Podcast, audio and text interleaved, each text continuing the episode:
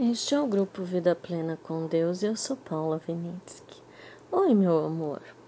Hoje eu vou ler com você 2 Coríntios 7, de 2 a 13.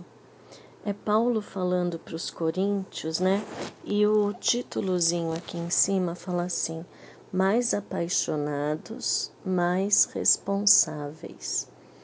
É, eu vou primeiro resumir que fala assim que Paulo tinha escrito a primeira carta para os coríntios e tinha colocado várias coisas e Paulo estava muito mal em escrever aquela carta. Ele estava vendo muitos problemas na igreja, ele estava preocupado com que a igreja se desfizesse, né? Que os problemas superassem as coisas boas que a igreja tinha, né? Ele como um pastor, né? Ele um evangelista, ele tinha quase que um amor assim paternal, né? Porque ele que foi é, começando várias igrejas era como se fossem filhos dele, né? E a gente vê isso porque ele não tentava é, ser pesado para as igrejas, né? Então isso é uma coisa que os pais fazem, né? Os pais não querem atrapalhar a vida dos filhos, com que os filhos se preocupem com eles, né? Geralmente é o contrário. Geralmente é o pai que se preocupa com o filho, né? Até que chega numa, numa época que inverte, né? E daí a gente, como filhos, a gente pode, como fala, retribuir, né? Todo o amor que eles nos deram quando a gente era pequeno, né?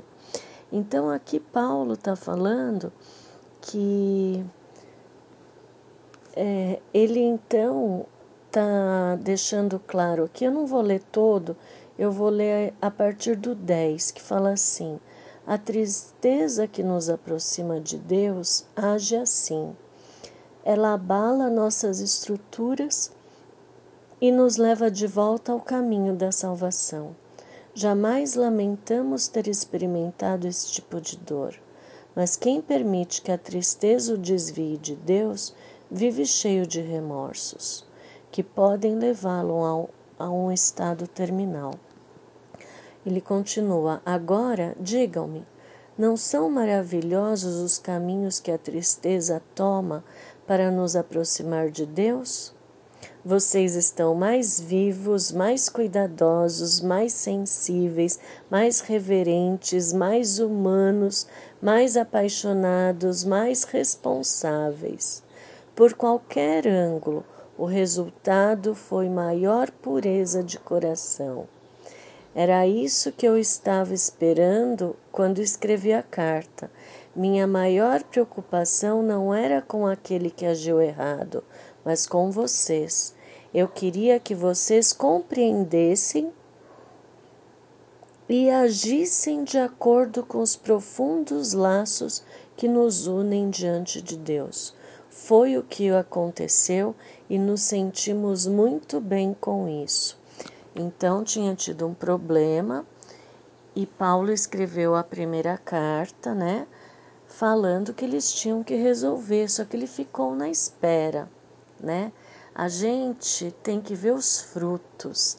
E o fruto que esta igreja demonstrou foi o fruto de que eles estavam realmente alicerçados em Jesus, né? Então é lindo ver Paulo ver o fruto e não ver a rebelião, né? Ver o fruto que vem do Espírito Santo e não a revolta, né? Não a parte ruim, né? Porque quando a gente passa por tristeza, por dor, ou a gente vai se revoltar contra Deus, ou nós vamos nos aproximar cada vez mais, né? A tristeza, a dor, sempre vai levar a um ou a outro este abalo de estrutura vai demonstrar aonde nós estamos plantados, se é na videira ou se é, vamos supor, é como a parábola dos, da semente, né? Ou se a gente caiu perto das pedras, né? Que a gente não conseguiu ter raiz e assim por diante. É tão lindo ver como Paulo ficou feliz na segunda carta, porque Tito chegou para Paulo e contou como foi depois daquela carta ter chegado para o pessoal de Coríntios, né? Então, para os coríntios, né? Então a gente vê que tudo que a gente passa, nós vamos escolher. Paulo fez a primeira carta e ficou esperando, né? Ficou esperando, provavelmente orando, né? Porque a gente intercede, a gente intercede pelos outros, né? Hoje em dia, é, hoje está tendo aquele rea, a, chamam avivamento ou reavivamento lá nos Estados Unidos, começou naquela universidade cristã, né? E agora, no dia de hoje, a última notícia que eu li é que várias universidades estão tendo cultos que também não estão terminando, né? Muitos ficam se questionando: será que é, será que não é? Então, vamos pensar igual Paulo pensava?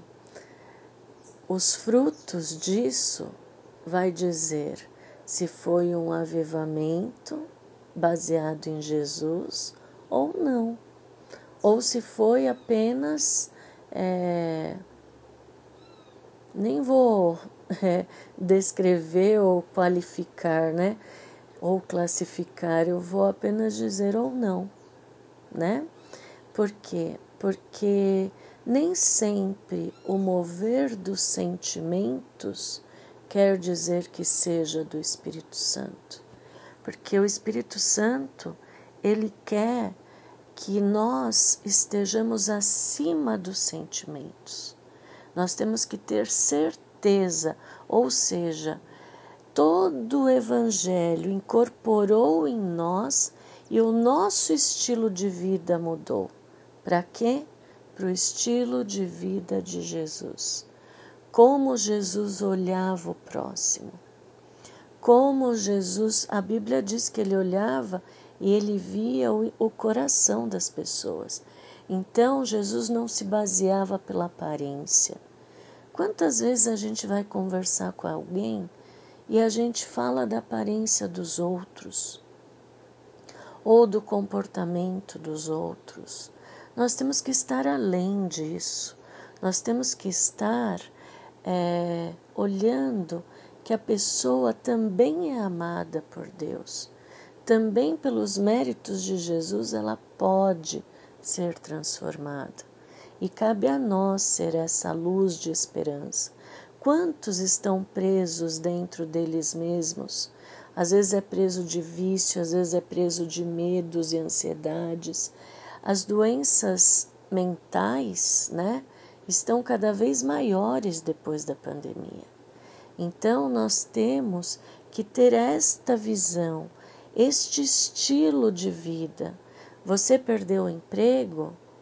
Confia, faz o teu currículo, ora e confia que na hora certa vai aparecer.